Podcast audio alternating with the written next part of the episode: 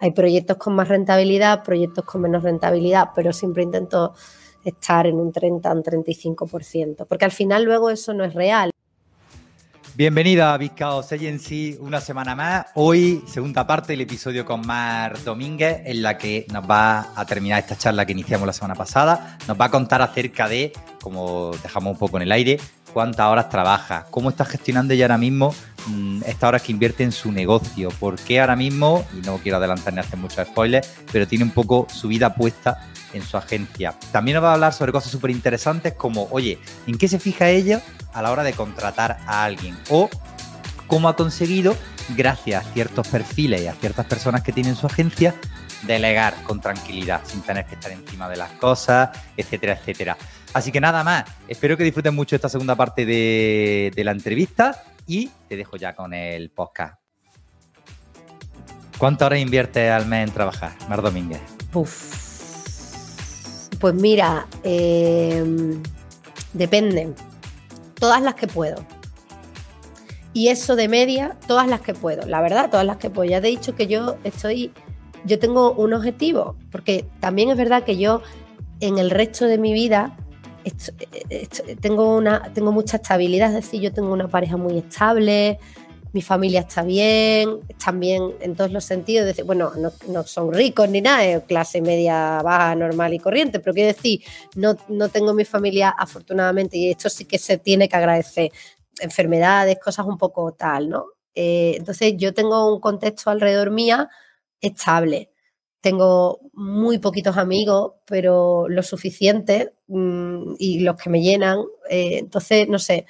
Y mi objetivo está en, mi empresa, entonces es lo que yo me focalizo ahora mismo en mi vida. Entonces yo intento trabajar todas las horas que puedo, todas.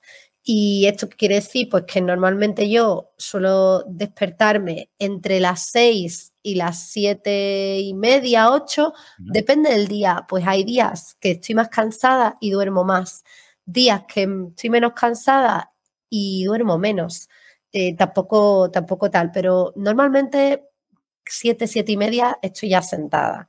A las nueve empieza el, equipo y yo ya de nueve a tres, ahora en verano, estoy centrada en mi equipo y luego pues de nueve a seis en invierno estoy centrada en mi equipo y luego le suelo dedicar dos o tres o cuatro horas más en función o no porque ese día digo pues ya estoy cansada de trabajar pero le dedico muchas horas, muchas. Lo que sí es que en los últimos, en el último mes y medio, meses, estoy intentando mucho respetar los fines de semana. Antes yo trabajaba hasta los fines de semana incluidos, hasta los fines de semana incluidos. Y ahora eh, estoy intentando respetar los fines de semana. Es más, incluso me, pego las panzas de trabajar entre semana para poder tener el fin de semana libre. ¿Y esto por qué? Pues porque aunque la gente probablemente pueda pensar, oye, Mar, qué tonta eres, eso no es tan difícil, yo por mi educación, por la familia de la que vengo, por lo que me ha tocado vivir de experiencia personal y, y desde mi adolescencia y hasta ahora que tengo 35, pues mm, yo vengo de una cultura de mm, te tienes que ganar eh, las vacaciones, tienes que trabajar muy duro por conseguir esto, tienes que tal, ¿no? Entonces, yo cuando me he cogido vacaciones eh, o, disfruto un fin de semana, mm, por regla general me siento mal, no me siento merecedora. Sea, siento que hago que no estoy siendo productiva. ¿Vale? Y ahí también entran pues toda la parte de producir, de tal, del del, eh, bueno, del capitalismo y de todo lo que queramos hablar, ¿no? Pero a título personal, pues yo estoy acostumbrada a trabajar siempre, pues yo cuando paro, pues me siento mal. Con lo cual, mm. lo que estoy intentando hacer ahora es, oye, los fines de semana son para mí, son para recargar pilas, son para afilar el hacha, son para tal. Y me cuesta muchísimo, me cuesta mucho porque mi, o sea, de mí no sale descansar. De mí sale sentarme, trabajar, trabajar, trabajar y además yo disfruto de mi trabajo, a mí me gusta, entonces trabaja, trabaja, trabaja, trabaja y cuando trabajo me siento bien conmigo misma. Entonces ahora estoy intentando descansar los fines de semana y de verdad desconectar. Pero, dicho esto, le echo muchas horas, muchísimas, todas las que puedo. ¿Te puedo contar un secreto? Cuéntame un secreto, venga. Fíjate que yo doy caña a, a, mis clientes con esto y siempre les pongo la misma metáfora del gimnasio, de que cada vez más estudios te dicen que ir al gimnasio y hacer otra vez musculación si no han pasado 24 horas desde la última vez que estuviste. 24 o 48, creo que incluso más. Creo que 48, creo que yo hago, yo hago gimnasio, yo voy al gimnasio también, ¿eh? O sea, yo voy a las 9 de la noche al gimnasio, pero voy. Bien, bien, bien, bien, bien, bien. Pues efectivamente 48, 24, entonces 48. Los días, ¿no? Con lo cual, mmm, que tú vayas siete veces al gimnasio por semana va a hacer que tengas menos resultados que el que va tres veces, seguramente. Yo voy tres. No, no permite ver más, como siempre está aquí todo bien, esquematizado, bien. Vale, pues siendo que yo te lo tengo súper claro, a mí me ha pasado eso mismo también hace muy poquito y por eso, de hecho, me voy, voy a doblar el tiempo de vacaciones que tenía pensado cogerme. Y el día uno me voy y no vuelvo hasta el 10, que lo hablaba antes de la charla. ¿Por qué? Porque estoy con los clientes hasta el cuello. Pues no, realmente, mira que estoy muy contento. Van a entrar siete agencias ahora este, este trimestre, ¿no? Para una consultora grande son muy pocas. Para mí está súper bien, ¿no? De hecho también un récord de, de, clientes, ¿no? Pero no es tanto urgencia, no es tanto tal, ha sido todo culpa mía. Y, ha tenido que llegar un momento en el cual me he visto ya que empezaba a asomar otra vez la ansiedad que mm, yo tengo una prima que hace poco también empezó a ir al psicólogo, ¿no? Lo que tú decías antes. Clave, el psicólogo en un emprendedor, ¿no? Yo de hecho debería, sin duda, te estoy escuchando y me estoy autorregañando a mí mismo, ¿no? Porque le decía, oye, mira que la ansiedad no es mala, la ansiedad es... Es información. Una es una información, claro, es como es la alarma que te dice, oye, tienes que parar, ¿no? Y en mi caso ha sido una cuestión de poquito a poquito, como quiero, estoy constantemente evolucionando el método, quiero entrar, como te decía, más todavía hasta la cocina de las agencias, provocar un efecto más contundente, más duradero, pues empecé a decir, bueno, ¿por qué no las mañanas de los sábados las cojo? Si total, luego ya tengo toda la tarde del sábado, ¿no? Y venga ahí, los domingos, bueno, los domingos voy a intentar respetarlo, ¿no? Y bueno, ¿por qué no alargo un poquito la jornada o paro menos tiempo para comer? Resultado, burnout. Pero es que yo creo que al final, mira, yo eh, sigo, o sea, sigo a muy poca gente, la verdad, porque me gusta más experimentar las cosas por mí misma y pensarlas por mí misma. Eh, pero sí que es verdad que hay muchos mm, emprendedores que yo admiro eh, y grandes empresarios en España que yo admiro. Eh, y muchos de ellos dicen, yo trabajo todos los días. Mi padre trabaja todos los días. Y él está también. Ahora, cuando tiene que descansar, descansa. ¿Sabes? Entonces, para mí creo que tampoco hay una regla. Es decir, yo creo que, que quien puede trabajar todos los días, que trabaje todos los días, obviamente vas a llegar, no sé si, o sea, yo sí que discrepo en el sentido de que cuantas más horas le dediques, mejor. O sea, no conozco todavía a nadie que esté empezando y trabajando tres horas, eh, crezca o haga un negocio rentable o lo lleve a donde él quiere. Oye, cuidado, que yo me estoy pegando la panza de trabajar porque es que yo quiero una agencia sólida, con un equipo de personas, con tal, pero que yo hace dos años y medio, tres años, perdón, no, perdona, cuatro años, era eh, freelance, llevaba mis proyectos por mi cuenta y yo me cogía 15 días de vacaciones sin ningún problema y sin ningún remordimiento, porque yo decidía. El problema es, esto es como tener hijos. Tú no puedes ser padre part-time. Tú tienes que ser padre full-time. Totalmente. Y tú, cuando la empresa es tuya y no todavía, no ha llegado todavía el momento de, de poder tener de forma sólida mandos intermedios y gente tal, sino que todo eso es un proceso que al final lleva tiempo, pues tú no puedes ser emprendedor mm, part-time. Tú tienes que ser full-time porque tú tienes a gente alrededor que depende de ti. Y eso es un compromiso que también uno adquiere. Y sabes dónde te metes, igual que tú siendo padre sabes dónde te metes.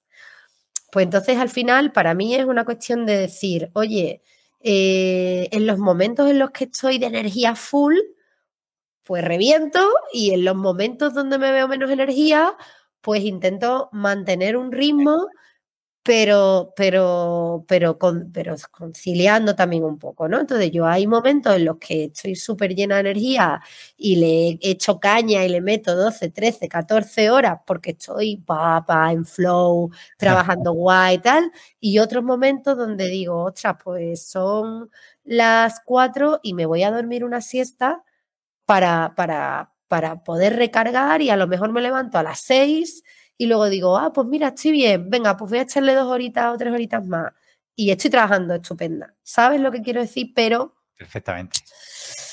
Es que no hay, no hay una mezcla perfecta, no hay una combinación perfecta para esto. Es ir un poco viéndote y, tal. Pero desde luego sin trabajo no se consigue nada. Esto, no, no, seguro. A no ser que te toque la lotería. Yo que sí que abogo mucho, bueno, de hecho si te vas a mi perfil de LinkedIn verás que entre tantas vueltas que le he dado al titular de, de, LinkedIn, la última versión, que a lo mejor ya cuando escuchéis este podcast no es la misma, es trabaja menos de 100 horas, tiene una agencia con más de un 30% de rentabilidad, ¿no? Entonces, yo que abogo por eso también digo, y además en este podcast llevamos solo cuatro episodios y se está viendo muy claramente, ¿no? Tuvimos a Javi, por ejemplo, que vino de tener precisamente esta agencia grande de 50, 40 personas, tal, pero fue padre, vio que estaba trabajando muchas horas, tal. sí, el peto, el peto.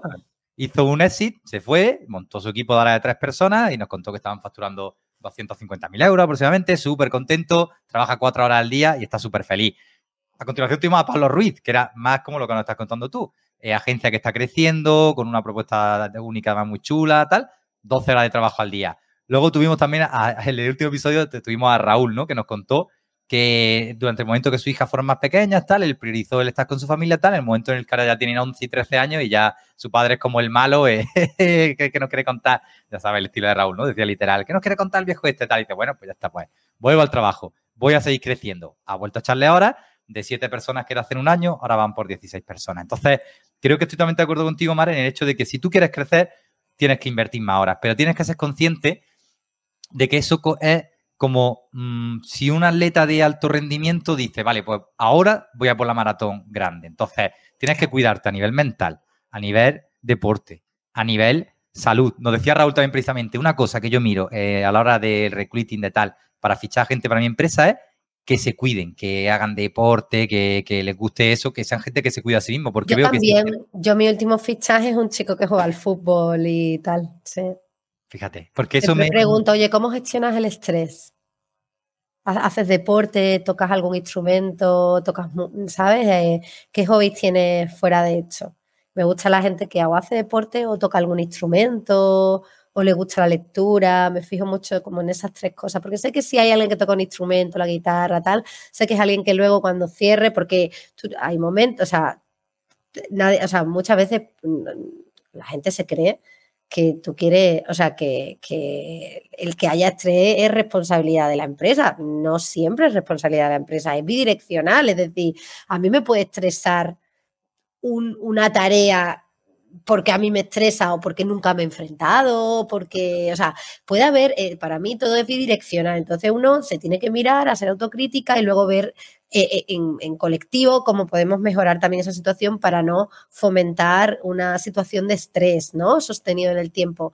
Pero estrés y ansiedad vamos a tener todo y no necesariamente ni culpa de nuestros jefes, ni culpa de nuestros clientes, ni culpa de la empresa, sino que muchas veces también es como nosotros mismos gestionamos las situaciones. ¿No? También los tiempos que nos ha tocado vivir. Al final estamos en la era de la información. También nos ha tocado vivir, pero como, ya, pero como yo creo que también estamos en una sociedad muy paternalista, donde al final siempre le echamos la culpa a otro, al Estado. El Estado tiene la culpa, el Estado se tiene que hacer caso, se tiene que hacer cargo. Y a lo mejor no, nos quiero decir, y también tenemos que hacernos cargo nosotros mismos y, coger el toro por los cuernos, ¿no? Y decir, oye, ¿qué puedo hacer yo? O sea, yo tengo parte de culpa y responsabilidad en esto. Y a mí, por ejemplo, que una persona eh, toque música, lea, le guste la literatura, le guste la bici, le guste jugar a la PlayStation, a mí ya me da indicativo de que si un día tiene un punto extra o lo que sea, va a tener una vía de escape, va a tener una vía de poder gestionar eso, ¿no? De otra forma. Buenísimo. Pues yo creo que, ese tip nos lo apuntamos ya radicalmente. Me gusta mucho porque... Mi chico se pone a jugar al FIFA.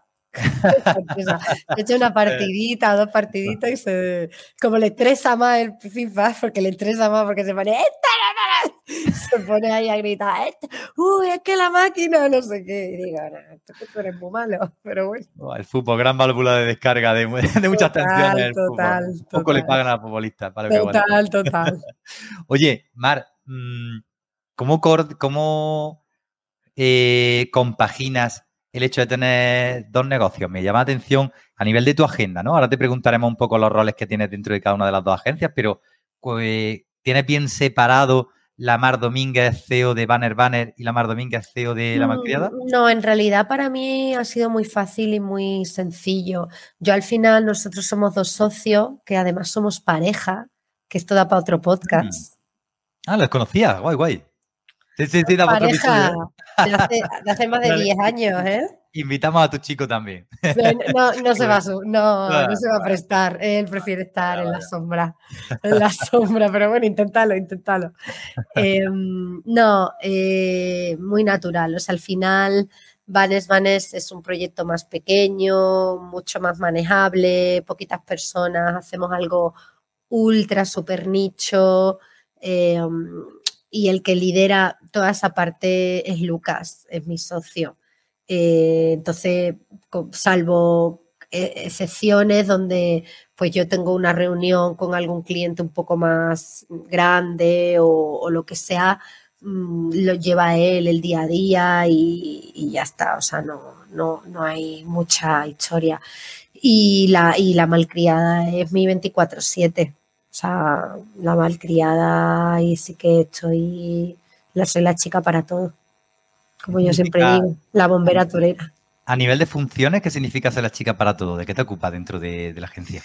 Em, yo soy la CEO, ¿vale? Eh, pero no soy la CEO que haya, no soy una CEO que haya dado todavía el paso solamente a management, sino que yo soy CEO executivo como de account executive, CEO, CEO executive. Soy la. Eh, clásico, clásico, clásico, La, la, que controla la calidad también de todo. O sea, yo te, te, reviso un calendario porque a lo mejor veo una cosa y la quiero cambiar y yo sé así, hasta te reviso una campaña, hasta hasta vendo, canto, bailo, me reúno con clientes, de todo un poco.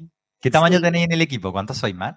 Somos 13 personas. es que está, está en el punto exacto. Yo cada vez lo tengo más claro y se lo digo además a todas las personas, la gente con la que me reúno, ¿no? Cuando pasas de los 10 empleados, al final, de hecho, un equipo de alto rendimiento, sobre esto se han hecho un montón de estudios, sobre todo en el sector del software, ¿no? Que para mí es donde más se ha avanzado en management. Hasta 10 personas se considera un equipo de alto rendimiento, ¿no? De hecho, yo en las reuniones siempre propongo que no haya más de 10 personas, porque ahí se pierde mucha calidad de participación y de, comunicación. Entonces, cuando rompe esa barrera, a las 11, 12, 13, 14, o un poquito antes, 8, 9, tal, el primer gran desafío al que veo que se enfrentan casi todos los dueños de agencia es cómo me separo de la parte de ejecución. Mandos intermedios.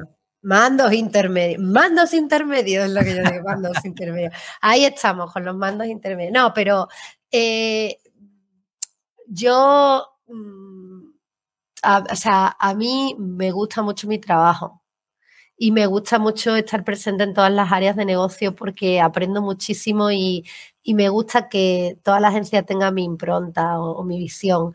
Pero sí que es verdad que, que, como es imposible llegar a todo, sí que es verdad que los próximos pasos tienen que ser bandos intermedios.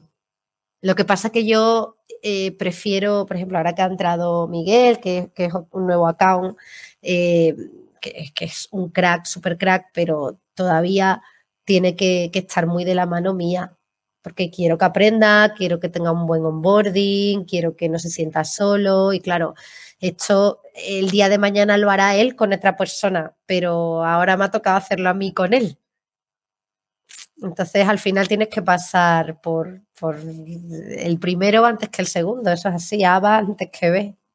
Exacto. Fíjate que mm, voy a utilizar tus propias armas para que veas que te escucho perfectamente y que me está encantando lo que estás diciendo. Decía al principio, hay un ente que me sobrepasa a mí, que es la empresa, y que tiene, hay que un poco separarlo de, de incluso de, de, lo, de mi yo como Mar Domínguez, como persona, ¿no? Entonces tú nos decías, oye, pues también me gusta estar yo sé que a ti te gustan mucho los temas de, creatividad, todo lo que haces realmente lo has hecho tú primero y sé que, porque te leo y veo que disfrutas con ello, ¿no? Pero claro, mm, a lo mejor ahora mismo ya ese ente llamado empresa, por el tamaño que vais teniendo tal, requiere a, Mar Domínguez en un puesto que sea visionario, management, desarrollo de negocio. Totalmente. Totalmente. Pero, es complicado, es muy complicado, porque es saltar esa liana. En el libro de, de EOS, Tracción de Gino Whitman, que yo lo menciono mucho, me encanta ese, libro, se habla de soltar la liana, ¿no? Yo me imagino siempre así como Tarzán enganchado ahí. yo estoy enganchada, soy Tarzán ahí. No, yo no soy Tarzán, soy Chita. Estoy así, eh, como, como en modo ventosa, en mi, en mi liana de no, yo no dejo esto, yo no delego, no delego. Sí, sí, sí, sí, sí. ¿Qué crees que te impide saltar, dar ese salto? ¿Qué, miedo? Volvemos otra vez a lo que te has dicho al principio. ¿Qué miedo te impide? Porque en principio, claro, teóricamente. Yo suelto, o sea, a ver, para mí actualmente es una cuestión un poco de recursos humanos eh, internos de la empresa. Eh, por ejemplo, yo, Jacob lleva seis proyectos y yo no estoy en la vida en una reunión con Jacob en la vida. O sea, eh, hoy, o sea, él me pone en copia eh, los correos, ni me los leo, y luego nosotros en nuestra reunión de estatus le digo, ¿qué tal? ¿Cómo va el cliente? ¿Está contento? ¿No está contento? ¿Qué pasa? ¿no? Y ahí vamos peloteando necesidades, tal. Hoy, porque me ha dado la gana, porque estaba hoy más tranquila, de un día más tranquilo, eh, me ha puesto en copia de, de un calendario editorial que se le ha enviado al cliente y por curiosidad me he metido y he dicho, ¡guau, qué chulo! Y yo en plan de, pero qué guay. O sea, fíjate que ni había visto, ¿vale? Entonces, con perfiles como Jacob, eh, delego no. O sea, mm, toma y, y, haz tú como tú consideres, tomar las decisiones y por supuesto yo siempre estoy allí, él de vez en cuando me pregunta, oye, esto tal, pero tal. ¿Cuál es el problema? Que al final eh, es muy difícil tener mm, perfiles tan senior y que además entiendan bien cómo trabajas tú. Lo que nosotros hacemos es muy específico, es consultoría barra agencia. Mm, la gran mayoría de la gente viene de agencia a agencia, donde se reenvían email, donde. No, no, es que esto es consultoría donde tú tienes que aportar valor en cada email que envíes hmm. y, enseñar a pensar y enseñar pensamiento crítico a, a las personas es muy complicado. Dime tú cómo enseñas tu pensamiento crítico a alguien es muy complicado. ¿Qué haces? Que se lea Platón, que se lea filosofía, que se lea Heidegger, que es muy complicado. Entonces, para mí, eh, por la forma en la que nosotros estamos ennichados con la malcriada, tiene que haber un seguimiento muy, muy personal con las personas que van entrando.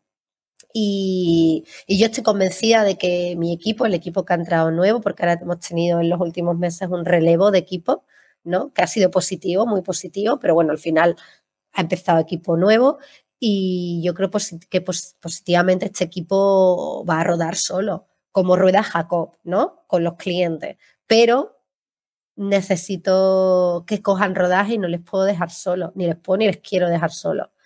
Pero bueno, es difícil, yo estoy siempre en esa dicotomía, ¿no? Entre suelto ya o no suelto ya, cuánto voy soltando, cuánto tal. Pero sé que lo puedo hacer porque tengo la, prueba en casa. Si no tuviera ninguna prueba en casa de, no delegar proyectos completos, de yo desentenderme, te diría, mi Miguel, es que yo soy una obsesa del control y no sé delegar y no me fío de nadie, no sé qué. Pero como en casa tengo las dos circunstancias, entonces sé qué es lo que hay que tener para que yo delegue. buenísimo. Buenísimo. Y me gusta que ponga el foco en, las personas, ¿no? Por cierto, Jacob, que ah, que que te vamos a invitar al podcast, vamos a hacer aquí un poco de trampa, aunque no seas ni founder ni CEO de, una agencia, me flipa lo que hace. además, si lo seguís en LinkedIn, veréis que tiene muchísima iniciativa, tal. Yo, de hecho, antes de la, entrevista le preguntaba a Mar, oye, pues, si se apellida Domínguez, que es pariente tuyo, es hermano tuyo. Lo veo, sí, sí. Lo, veo, lo veo con un sentimiento tan de marca, siempre ahí mm. publicando con una actividad tal es un founder no founder, o sea que es brutal. Es un founder no founder, eso es así. Te llamaremos, Jacob, te amenazo ya desde aquí. Oye, Mar Domínguez, mm, como eres tan valiente, te has querido lanzar directamente a hacer el podcast. Yo siempre le digo a los invitados, te voy a enseñar un poco las preguntas por si hay alguna cosa que tal. Y no te y ha dicho, nada, nada, para adelante. Nosotros llegado a este punto, hacemos lo que he titulado un poco de broma la pregunta de, broncano, ¿no? Nos gusta siempre preguntarle, porque queremos ver realmente cuál es la, realidad de, de una, de una agencia, ¿no? Nos gusta siempre preguntar cuánto estáis facturando y en qué rentabilidad os estáis moviendo ahora mismo.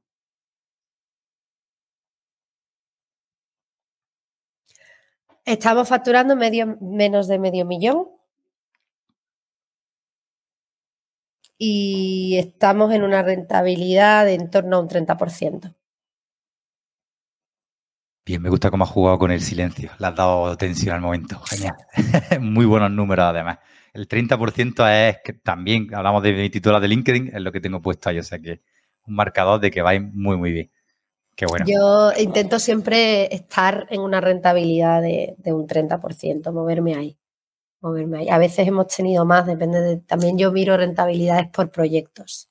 Hay proyectos con más rentabilidad, proyectos con menos rentabilidad, pero siempre intento estar en un 30, un 35%, porque al final luego eso no es real, es decir, no es que tú obtengas una rentabilidad del 30% y dices, ¡buah, ya tengo yo un 30%! entonces, ¿esta cuánto gana toda la gente aquí ahora haciendo los cálculos? Oh, pues ¿eh? Ya todo el mundo sacando la pues Si dice que factura menos, a lo mejor factura por aquí o por acá, entonces, no, no, no.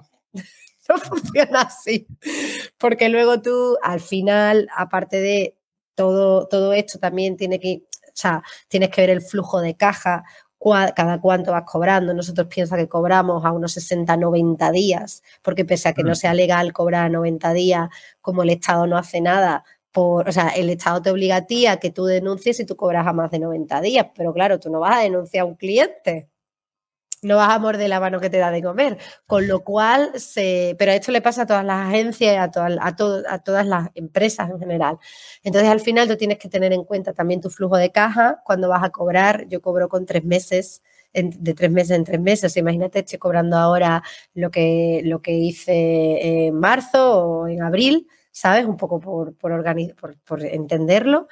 Y aparte de eso, luego tú tienes que reservar ese 30% de beneficio tú tienes que reservarlo para seguir ampliando el equipo cuando es necesario porque te viene nueva tal, tienes que invertir en formación, tienes que invertir en recursos, tienes que pagar el impuesto de sociedades anticipado del año en base al año anterior que se acaba de pagar el impuesto de sociedades, que esto mucha gente no lo sabe, cuando yo se lo cuento les explota la cabeza. Yo se les cuento, tú sabes que tú tienes que pagar el impuesto de sociedades, yo tengo que pagar el impuesto de sociedades de este año, sin haber terminado el año en base al año anterior. Y la gente dice, ¿cómo?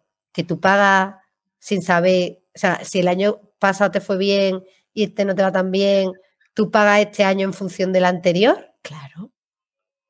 Esto es España, Españistán.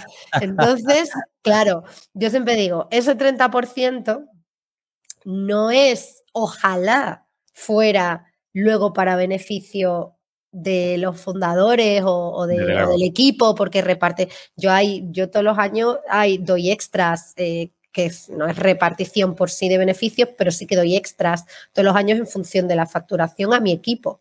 Em, el año pasado di dos extras, por ejemplo, uno a final de año y otro en, vacaciones.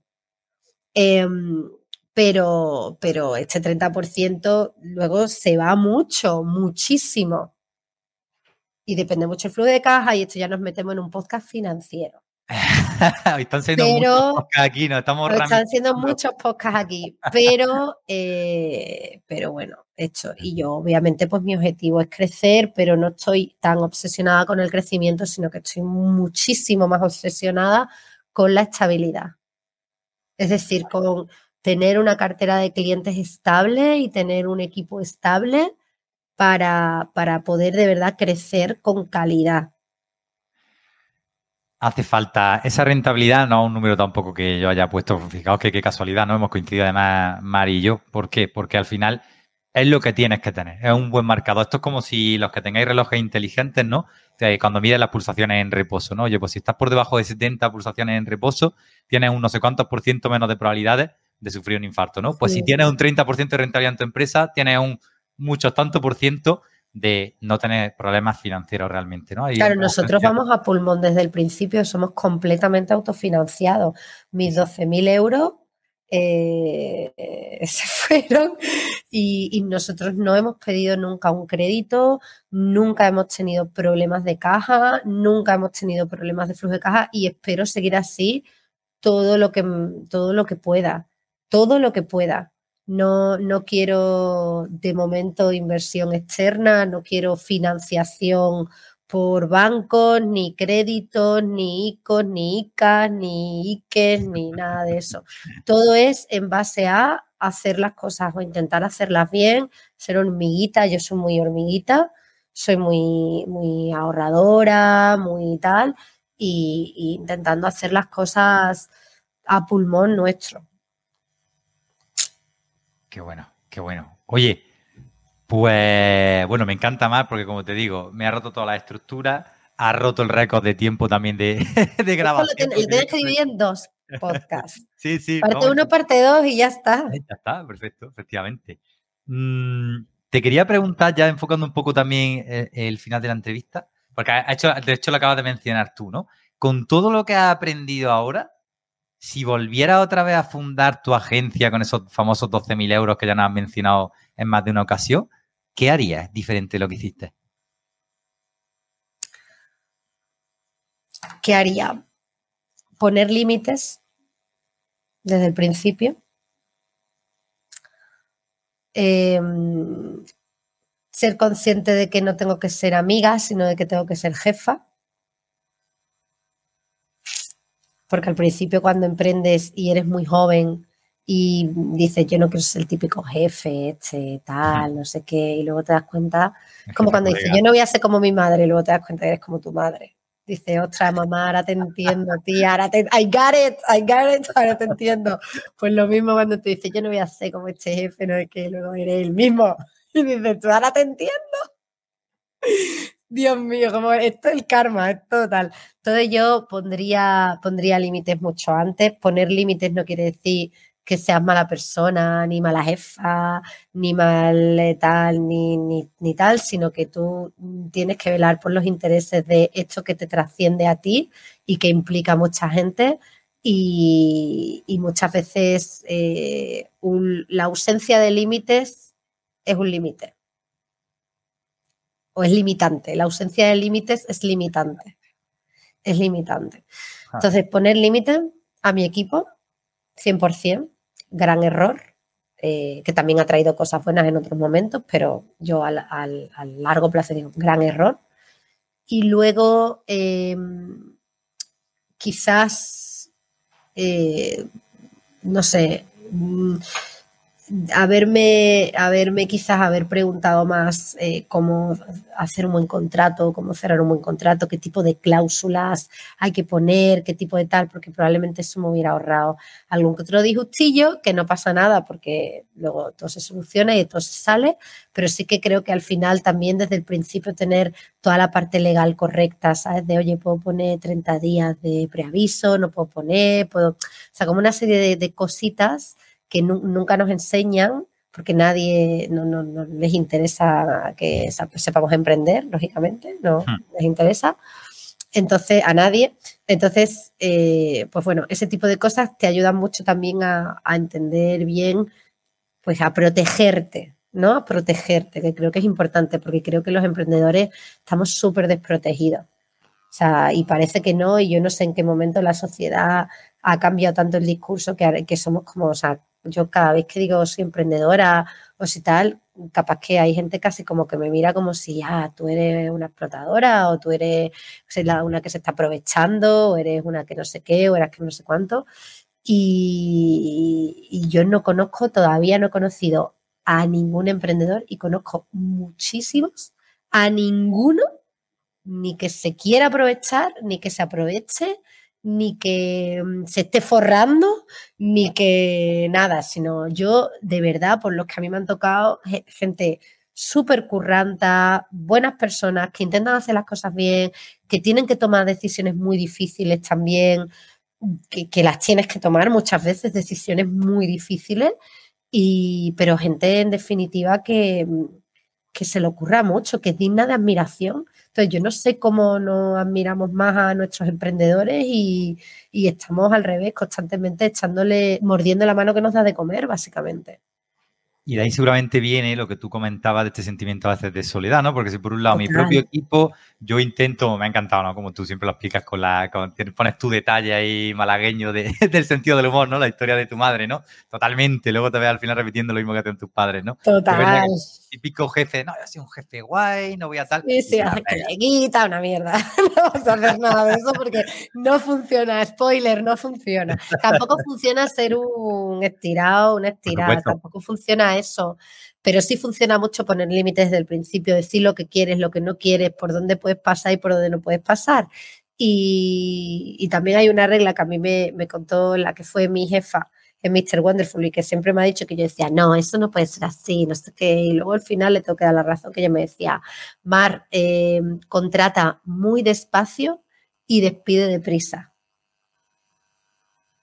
Esa frase además viene de algún libro, me, suena un montón. Yo no sé dónde viene, pero pese a que yo no estoy todavía en ese punto, o sea, yo, yo tengo amigos que llevan muchos años emprendiendo y ya tienen mucha rotación de empleados por el tipo de negocio que tienen, que es mm. más estacional, y ellos lo tienen como más interiorizado, así como que, bueno, pues la gente viene, va, no sé qué, yo no, o sea, yo a mí me cuesta interiorizar la, rotación, no la llevo bien, no me gusta, yo soy una persona muy fiel, bueno, esas son mis historias.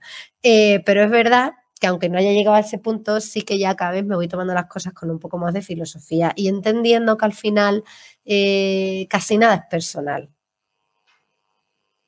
Totalmente. No, y es verdad que yo soy muy abogo muy poco por los despidos radicales, porque creo que al final hay mucha, yo de hecho en el sistema que nosotros tenemos hay, una parte de, de, cómo un poco a través de las reuniones uno a uno tú puedes hacerle ver a una persona que no está encajando exactamente a lo mejor a nivel de cultura, de resultados, de mm. muchas cosas, ¿no? Resultados no digo de que estés vendiendo 10 unidades y tienes que vender 20, porque hay veces que hay personas en el equipo que a lo mejor no se ve un resultado tan tangible, pero luego son buenos conciliadores, están haciendo un trabajo detrás brutal. Son, el, son el Pepe Reina de la selección española. no juega al fútbol, pero mantiene el equipo unido. Estos son los ejemplos malagueños de, de marketing que todos entiendan. Bueno, tengo que decir que yo vivo en Málaga, pero soy sevillana. Ah, cierto. Ah, cierto, cierto, cierto, cierto. Soy sevillana, pero bueno, no pasa nada, malagueña de corazón, de adopción. Andaluces todo y españoles, por supuesto. Totalmente. Mar Domínguez, jo, qué pasada, de verdad. Eh, gracias, es lo primero que me sale. Está aburrido, aquí te he contado de todo, vamos, qué me Ha encantado, me ha encantado el, el podcast, ¿sabes? Al final, cuando eh, decía al principio del todo también del podcast, ¿no? Este tema de, bueno, yo vengo aquí a decir las cosas tal y como son, mi versión y tal. Cuando una persona es tan valiente, cuando muestra todo de una manera tan abierta, cuando además tan, tan creativa, lo que provoca yo creo que es precisamente, yo no sé cómo lo habrán sentido el que esté al otro lado de, de las auriculares, ¿no? De cómo estoy escuchando, pero a mí era todo el rato una lluvia de ideas. Has comentado este tema del evento, lo vamos a hablar, lo vamos a llevar adelante. También ha abierto muchas muchos temas súper interesantes que nos darían para otro podcast y a lo mejor montamos alguna charla, incluso un debate con más fundadores. ah, me encantaría. eso sí pues que me apunto total, ¿eh? Un debate, un debatazo. Pero de gente que hable de verdad. O sea, yo la gente que habla, no, mi agencia es la mejor del mundo, todos estamos súper felices. No, mira, no. O sea, yo de verdad, yo a eso no me sumo porque quiero gente honesta. Como tenemos buenos amigos en, en común, como Raúl Montalvo, Javi, nos montaremos un grupito aquí y haremos algún debate. Eso sí es verdad. Haremos algunos temas interesantes a tocar.